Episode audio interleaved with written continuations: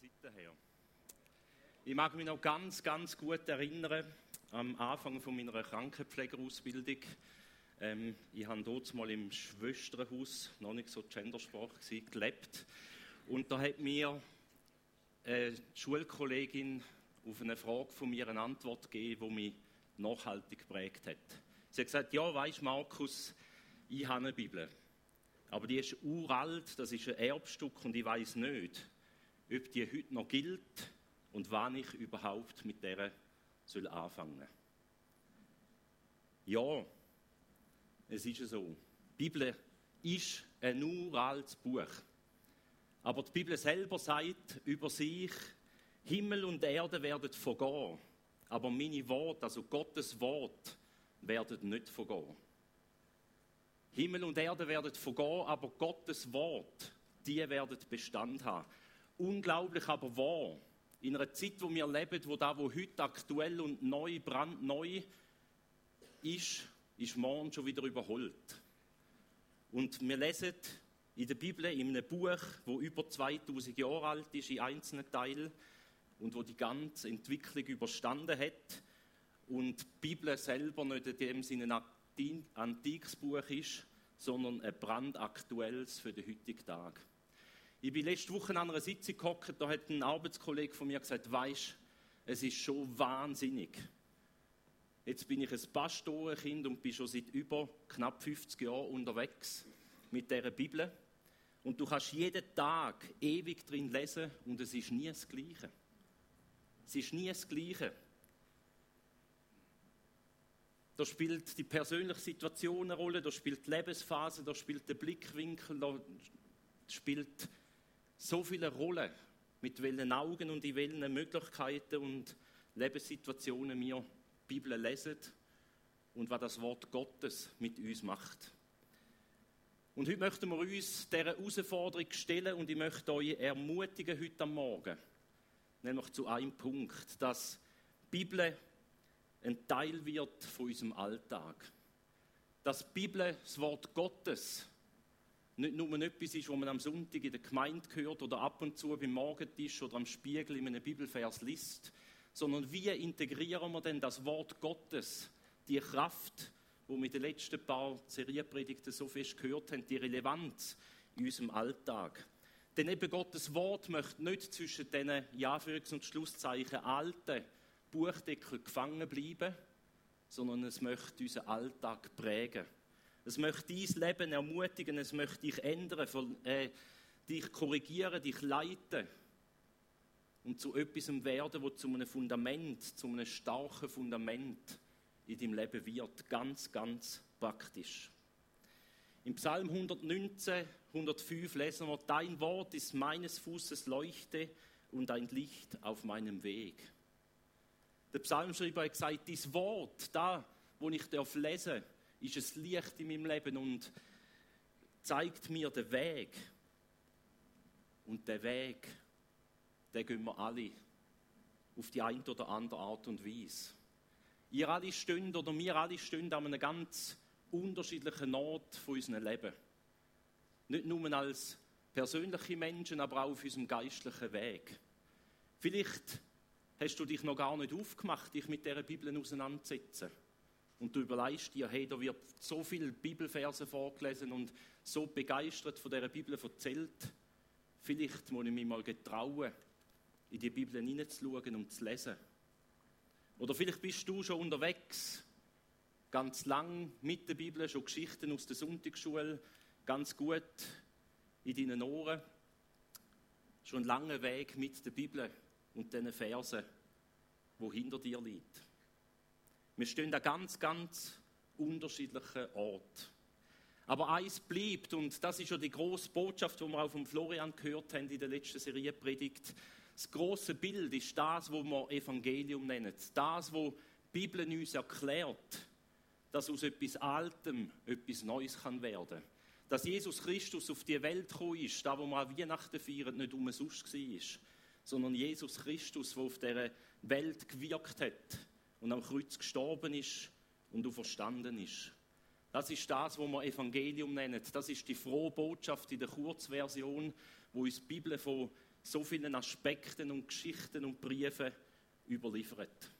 Und die Frage ist, wenn und wo entdecken wir die Botschaft, die froh, frohmachende Botschaft für unser Leben.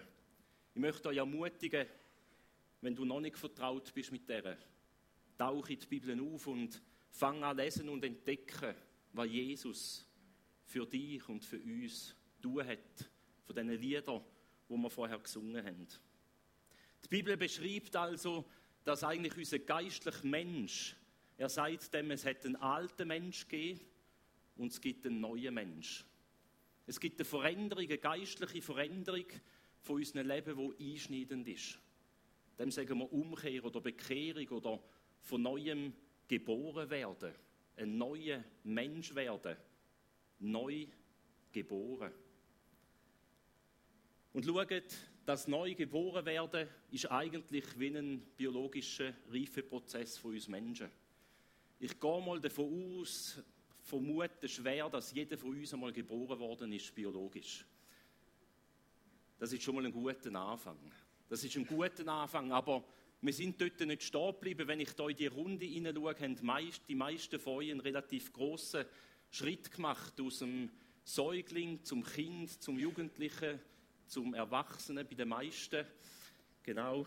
Ähm, aber es ist ein biologischer Reifeprozess, den wir als Menschen durchmachen, vom Kind zum Erwachsenen.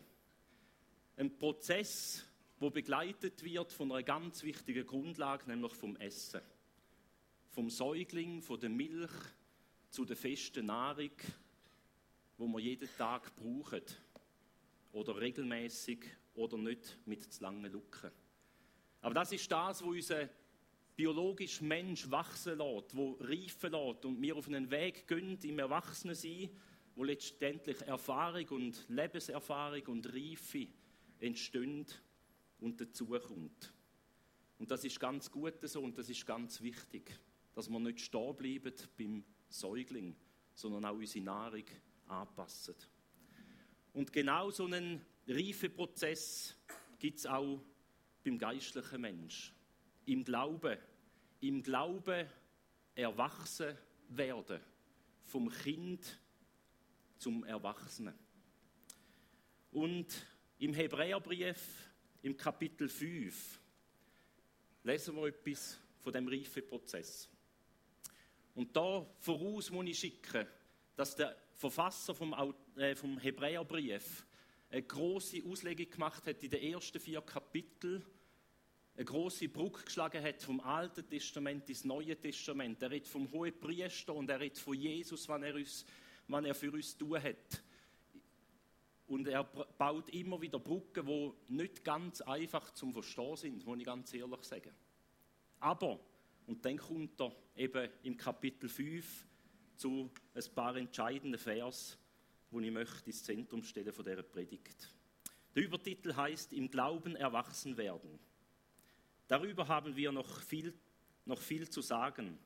Allerdings wird es schwierig sein, euch diese Dinge zu erklären, weil ihr in letzter Zeit so wenig Interesse daran zeigt. Es ist geradezu, als wärt ihr schwerhörig geworden. Eigentlich müsstet ihr längst in der Lage sein, andere zu unterrichten. Stattdessen braucht ihr, braucht ihr selbst wieder jemand, der euch die grundlegenden Wahrheiten der Botschaft Gottes lehrt. Ihr habt sozusagen wieder Milch nötig statt feste Nahrung. Wer nur Milch verträgt, ist ein Kind und hat noch nicht die nötige Erfahrung, um sein Leben so zu gestalten, wie es nach Gottes Wort richtig ist. Feste Nahrung hingegen ist für Erwachsene, für reife Menschen also, deren Urteilsfähigkeit aufgrund ihrer Erfahrung so geschult ist, dass sie imstande sind, zwischen Gut und Böse zu unterscheiden. Der Verfasser vom Hebräerbrief hat nämlich ein grundlegendes Problem entdeckt. Er hat gesagt, jetzt habe ich euch so viel beschrieben, in einer Tiefe und in einer Komplexheit, wo faszinierend ist, was Jesus am Kreuz zu tun hat.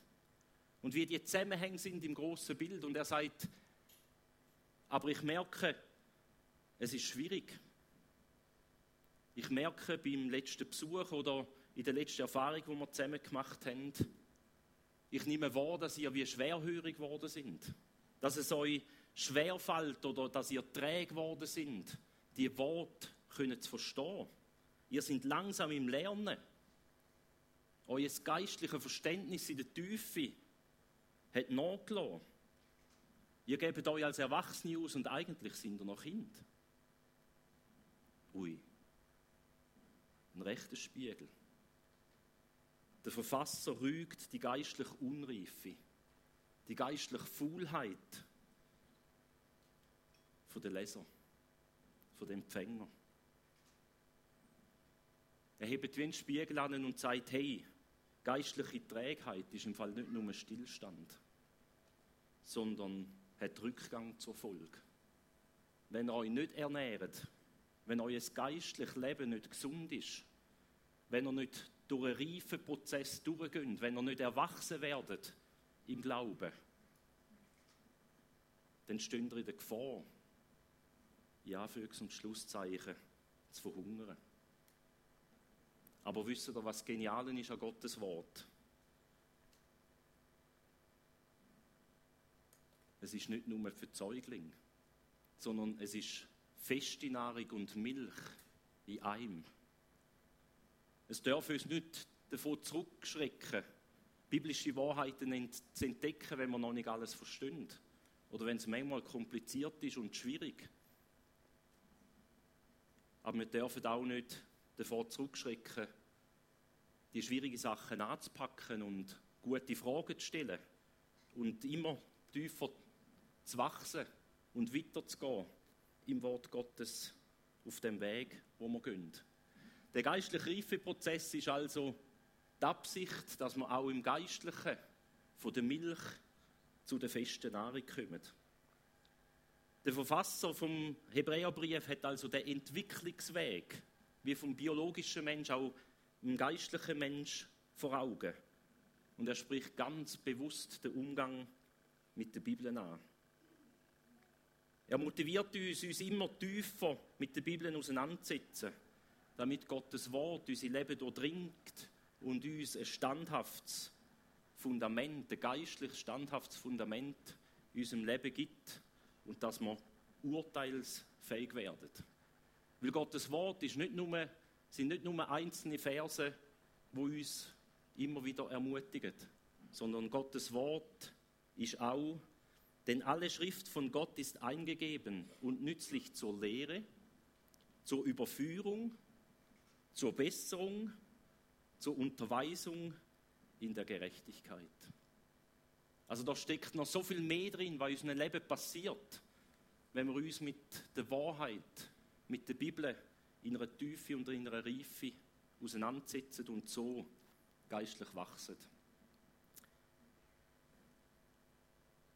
Der geistliche Reifeprozess könnte man auch abbilden und ich habe euch sogenannte Bibelbegegnungsmodell mitgebracht und jetzt tun wir ein bisschen Theorie hinterlegen hinter dem Ganzen. Ich habe vorher, vorher euch ganz persönlich Lebenssituation angesprochen und auch den geistlichen Weg, wo wir unterwegs sind. Wir alle stehen an einem ganz unterschiedlichen Ort. Vielleicht gehörst du zu denen, wo die Bibel als Impuls irgendwo mal begegnet sind. Eine erste Begegnung, wo wir vielleicht so ein blau-gelbes Plakat am Bahnhof gesehen haben, äh, hängen und dort drauf ist gestanden, Gott ist treu. Und ich wünsche mir, dass so viele Leute zu so Impulsleser werden, die sehen, hey, in der Bibel steht, dass ein Gott da ist, wo in dem Sturm, wo wir momentan auf vielen Ebenen drin sind, treu ist.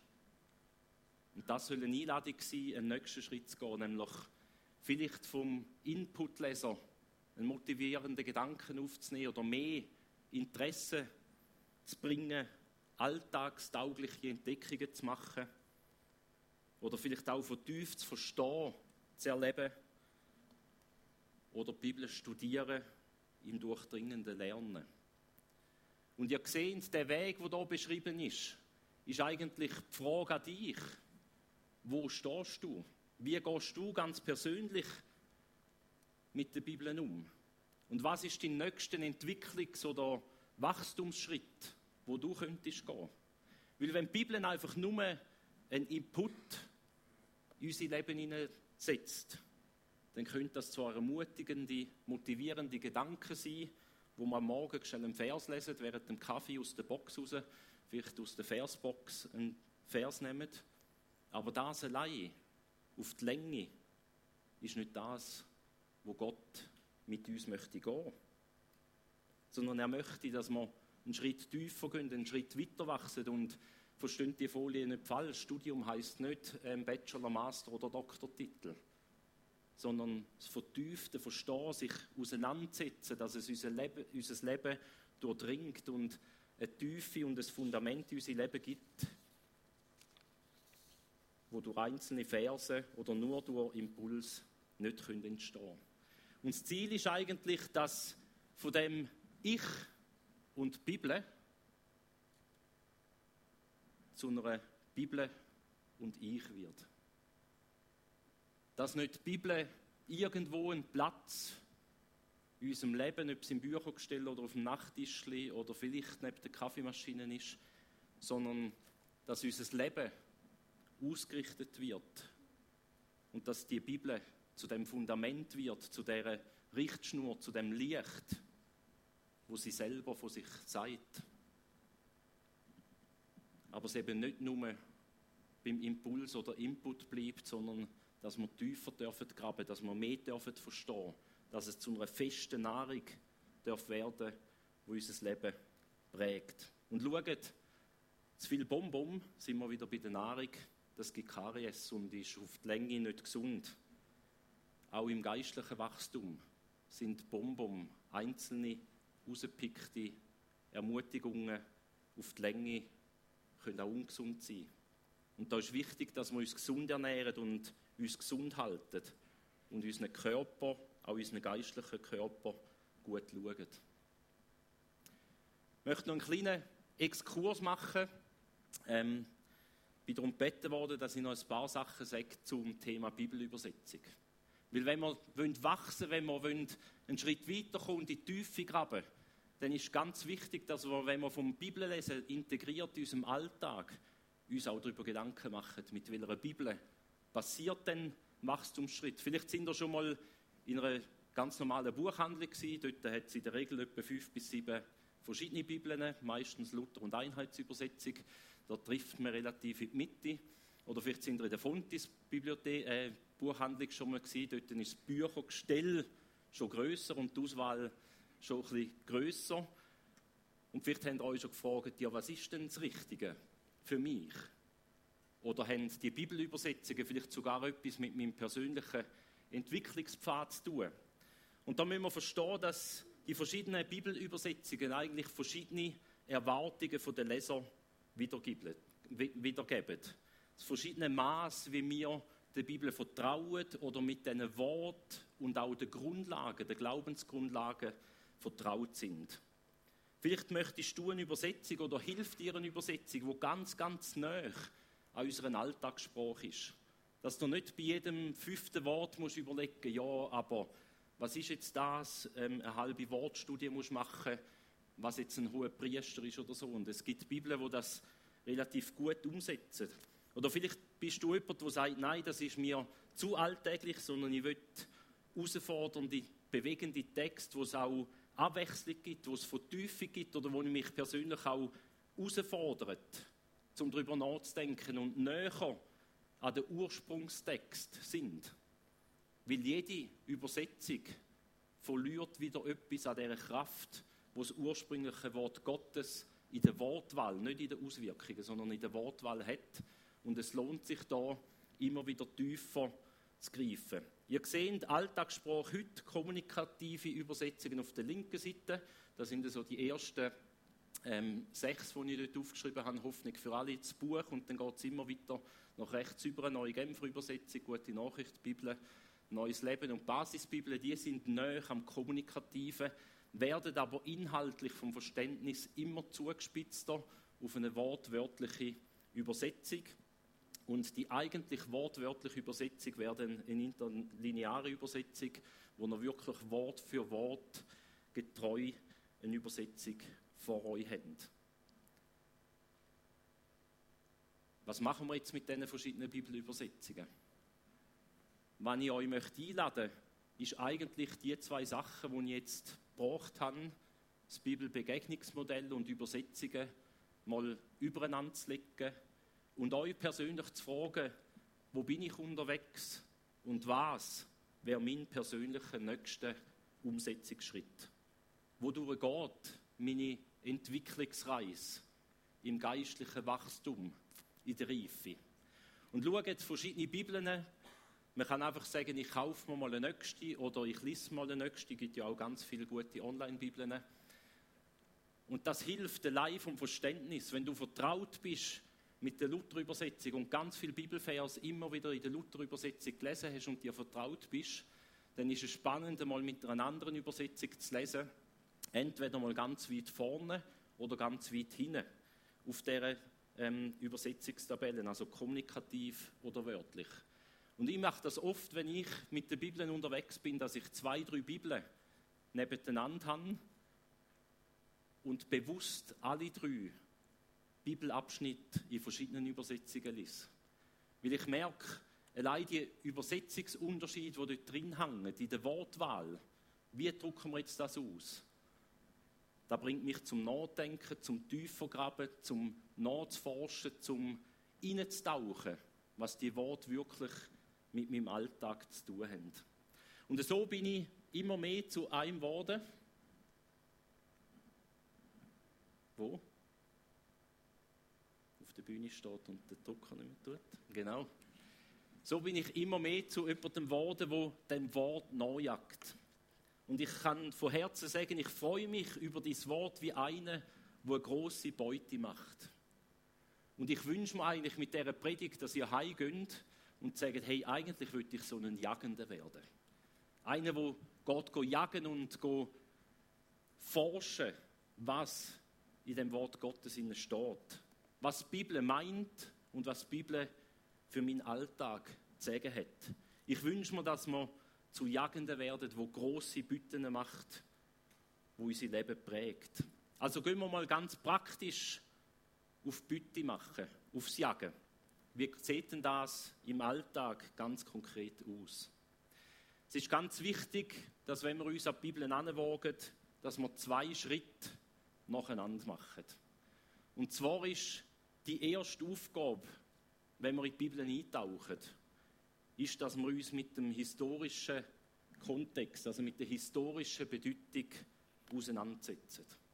Also mit den Augen lesen und ganz sorgfältig schauen, was ist eigentlich die ursprüngliche Absicht von dem Bibeltext, wo vor uns liegt.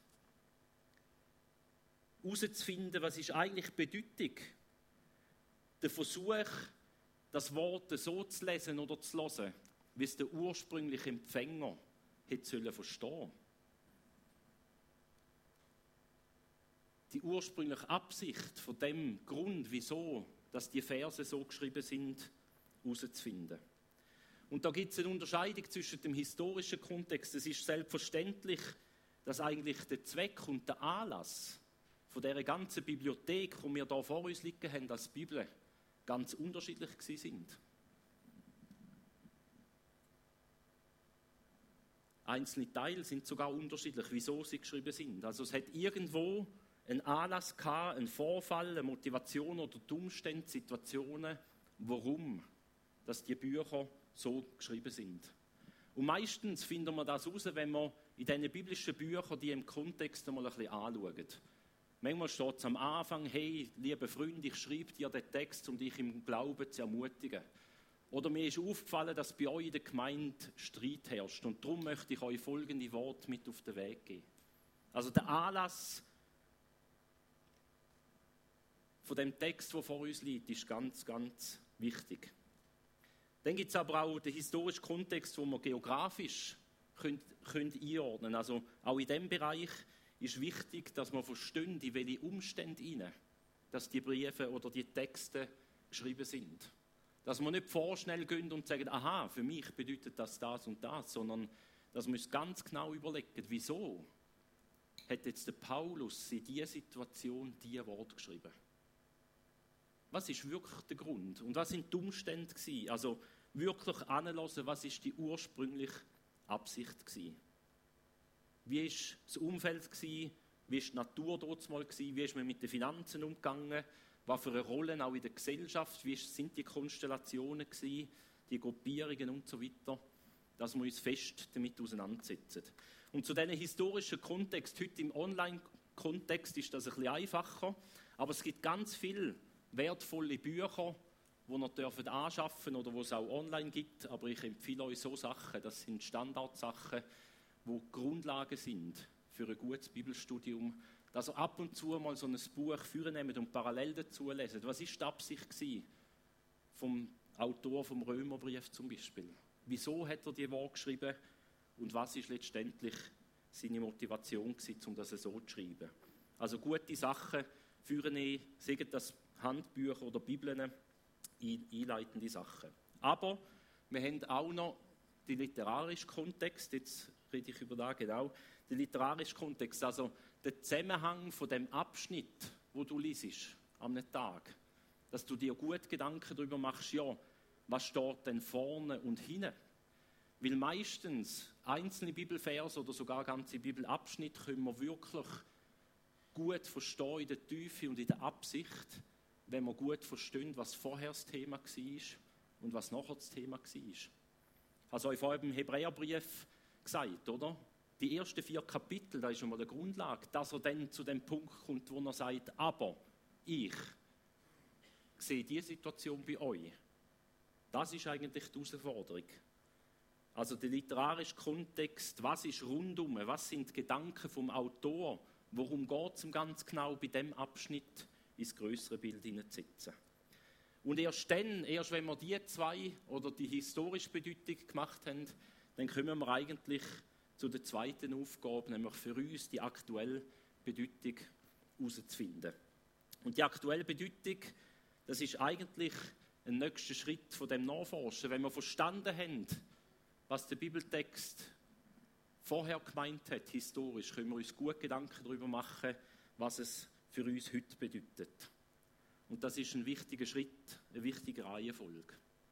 Natürlich dürfen wir die Bibel aufschlagen und Text lesen und uns angesprochen und ermutigt fühlen, wenn etwas gerade uns anspringt und wenn wir lesen, hey, Gott ist mit dir. Hab keine Angst, vertrau Gott. Super, das sind ermutigende Bibelstellen.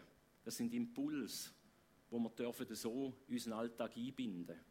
Aber es gibt Themen, und darum ist die Reihenfolge wichtig, vom Historischen zu der aktuellen Bedeutung zu kommen, wo eben auch im tieferen Verständnis von der Schrift und der größeren Zusammenhänge dann eine Entwicklung gibt, wo manchmal besorgniserregend oder noch schlimmer komplett falsch ist. Im Großen und im Kleinen, im Alltäglichen, aber auch in ganz grossen Bewegungen, wo wir große Unterschiede gesehen haben. Ich möchte euch ganz ein kleines Beispiel sagen. Ich, als ich ganz früh in der Jugendarbeit gemacht habe, ist einmal jemand zu mir gekommen, ein halbes Jahr vor Lehrabschluss, und hat gesagt, Markus, ich bin zum Lehrmeister gegangen und habe gesagt, ich höre auf. Und dann gesagt, also was ist das Problem? Schulnoten? Nein. Nein, er hätte die Bibel aufgemacht und dort sei gestanden, er legte seine Arbeit nieder und folgte Jesus. Real, kein Witz historische Bedeutung, aktuelle Bedeutung und gut ausrichten an dem, was das Wort Gottes unser Leben leitet. Ein anderes Beispiel, das ist nicht ein reales Beispiel, aber in der Bibel steht, er ging hin und er hängte sich. Wenn man das Wort in der falschen Situation mit den falschen Augen liest, kann es verheerende Auswirkungen haben. Aber es prägt eben auch ganz praktisch unseren Alltag und unseren Glauben, aber auch eben unsere Gemeinschaft. Es gibt Weichenstellungen, die passieren, sei das in der Sexualethik oder Wohlstandsevangelium, wie wir darüber reden, wie Gott über Wohlstand denkt und wie wir damit umgehen. Es gibt ganz praktische Auswirkungen von kurzen Haaren, von Blutwurstessen, aber auch grundsätzlich im Glauben. Die Frau soll schwiegen im Gottesdienst, Kopftuch tragen, Heiligungsverständnis durch Sobigmal, Taufe von den Toten, Lügen von der Gottheit von Jesus und so weiter. Und bei den letztgenannten reden wir von grossen Bewegungen weltweit, von den grössten Sekten, wo die Weichenstellung in einem falschen Verständnis vom Ursprung, der Absicht vom Wort Gottes beinhaltet. Wenn wir von Taufe, von Toten oder von Lügnung von der Gottheit von Jesus reden, dann sind wir auf dem Holzweg, nicht dort, wo die Bibel uns möchte hinführen Also nicht leichtsinnig mit Bibeltext umgehen, außerhalb vom Kontext. Das große Bild vor Augen haben. Aber ich möchte euch in Alltag hineinnehmen, wie denn das ganz praktisch kann passieren Und zwar, wenn ich die Bibel aufschlage, respektive bevor ich aufschlage, dann bete ich zuerst zu Gott und sage, Vater im Himmel, ich bitte dich, dass du durch den Geist, durch dein Wort zu meinem Herz redest und mir begegnest und ich angemessen darauf kann reagieren. Und dann mache ich die Bibel auf und lese am liebsten einen längeren Abschnitt, nicht einen kürzeren, sondern eher einen längeren Abschnitt, meistens zweimal, manchmal halblaut oder ganz laut oder in verschiedenen Übersetzungen an. Und dann mache ich mich auf Entdeckungsreise. Ich fange mich an zu fragen, was ist der historische Kontext? Und das kann vielleicht einfach mal ein, kurzer, ein kurzes Innehalten sein, wo ich sage, hey, warte mal schnell, wie gehen wir mit dem Text in der dortmaligen Zeit um? Oder vielleicht hilft es, bei einzelnen Wörtern genauer anzuschauen oder eben nachzuforschen, mal kurz nachzuschlagen oder zu googlen, wie ist es dort mal gewesen oder was meint das Wort ganz konkret. Und dann frage ich mich, was lerne ich mehr über Gott, Jesus oder den Heiligen Geist? Ich fange nicht bei mir an, sondern was entdecke ich, wo Gott in diesen Versen gewirkt hat, wie er ist, was er macht, wie er handelt, ganz konkret an diesen Menschen. Ich probiere dann meine persönliche Situation zu verstehen oder mein Beziehungsumfeld oder Situationen, die in der Gesellschaft sind und frage mich, was hat es mit dem zu tun? Und dann frage ich mich ganz konkret, gibt es eine Warnung, eine Ermutigung, eine Aufforderung oder eine Zusage? Ganz unterschiedlich, was an dem Tag in dieser Situation zu mir spricht und was ich damit mache. Und oft und sehr hilfreich mache ich dann noch einen Bibelkommentar auf oder eine Bibellesezeitschrift, um das noch einen Gedanken einzubauen von einer anderen Person, wo vielleicht nochmal einen Aspekt auf den Bibeltext beleuchtet, wo ich selber noch gar nicht entdeckt habe. Und dann mache ich Bücher zu, Bibeln zu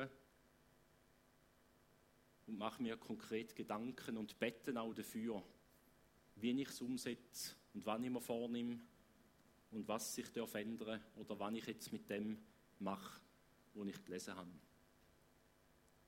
Und das ist nicht eine Zeitfrage, sondern das können zehn Minuten, das kann eine Stunde sein, das kann mal ein Abend sein.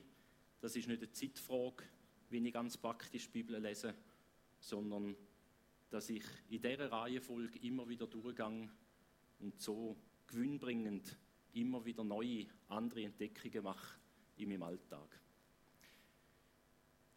Das wären dann Antworten gewesen, genau. Ich möchte zum Schluss noch ein paar ganz praktische Sachen euch mit auf den Weg geben.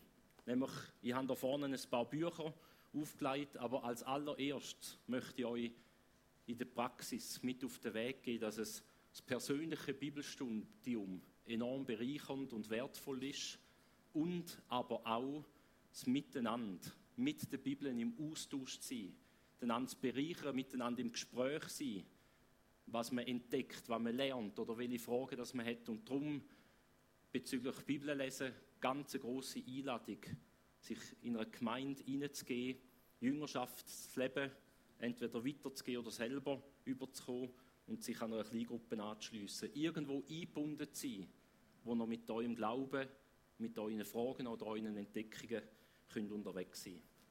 Dann habe ich die verschiedenen Bibeln angesprochen. Und jetzt könnt ihr entweder könnt ihr ein Büchergestell daheim immer mehr füllen und immer wieder eine spannende Bibel neu dazunehmen und sagen, hey, ich nehme eine nächste Bibel oder einmal eine, die näher am Urtext dran ist. Aber es gibt die Bibeln auch online auf dem Bibelserver. Ist ch oder de? Ich vermute de.